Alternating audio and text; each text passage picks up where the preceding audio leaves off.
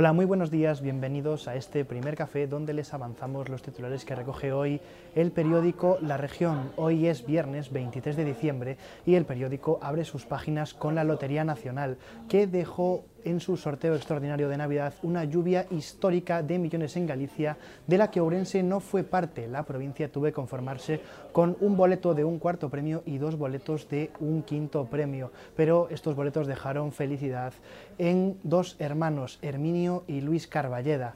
Ha hablado con ellos nuestro compañero Bryce Iglesias.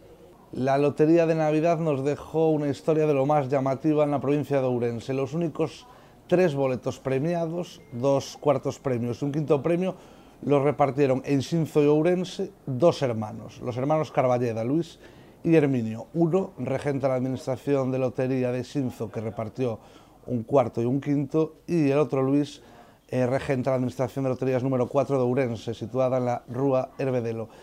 Hoy contamos cómo se encontraron después del sorteo para celebrar y brindar juntos por haber repartido suerte entre los ourensanos y la policía ha detenido a dos personas por participar en una violenta pelea durante esta semana en el barrio de Ocouto, una pelea que se saldó con un herido en estado grave que permanece ingresado en el Chugo. Nos lo amplía Patricia Casteleiro. La, brutal pelea ocurrida la madrugada de ayer en el barrio de Ocouto se saldó con dos personas detenidas y una identificada por su participación. Además, la Policía Nacional pasó el día buscando el revólver, el falso revólver que había mediado en, la pelea y que había quedado oculto en la calle. Y un día más, la ley del sí es sí vuelve a rebajar una condena a un agresor en Ourense. En este caso pasará de 9 a 8 años a un camionero que secuestró y posteriormente violó a una menor de 16 años. Nos lo amplía Monchi Sánchez.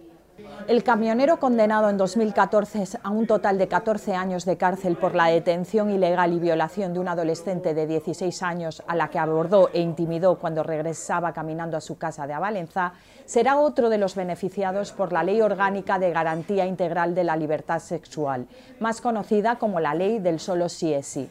Por la agresión sexual fue condenado a nueve años, a los que añadió otros cinco por retener contra su voluntad a la joven.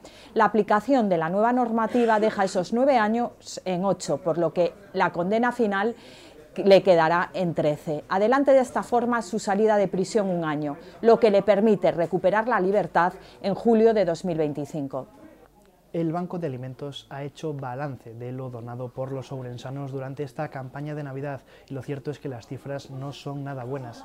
Donarán 32.000 kilos menos que las Navidades pasadas. Amplía esta información nuestra compañera María Salgado. Sí, hemos estado en el Banco de Alimentos que estas Navidades ha entregado ya a las familias ourensanas 108.000 kilos, un 22% menos que en las Navidades pasadas, cuando entregaron 140.000 kilos. Pese a la inflación, las donaciones de los particulares en los supermercados se han recuperado respecto al año pasado, mientras las donaciones de las instituciones han descendido.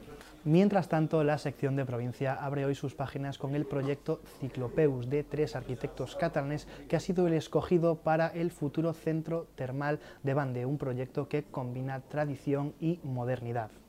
La actualidad política gallega nos deja que la Junta ha aprobado en el Parlamento una oferta pública de empleo de 1.124 plazas para la Administración General. Mientras tanto, sigue la actividad en el Congreso de los Diputados español y ayer se dio luz verde a la reforma del delito de malversación y también a la futura ley trans. Esto ha sido todo por hoy, muchas gracias por acompañarnos un día más en este primer café. Recuerden que pueden seguir informados en nuestra web www.laregion.es y en nuestras redes sociales. Que tengan un muy buen día.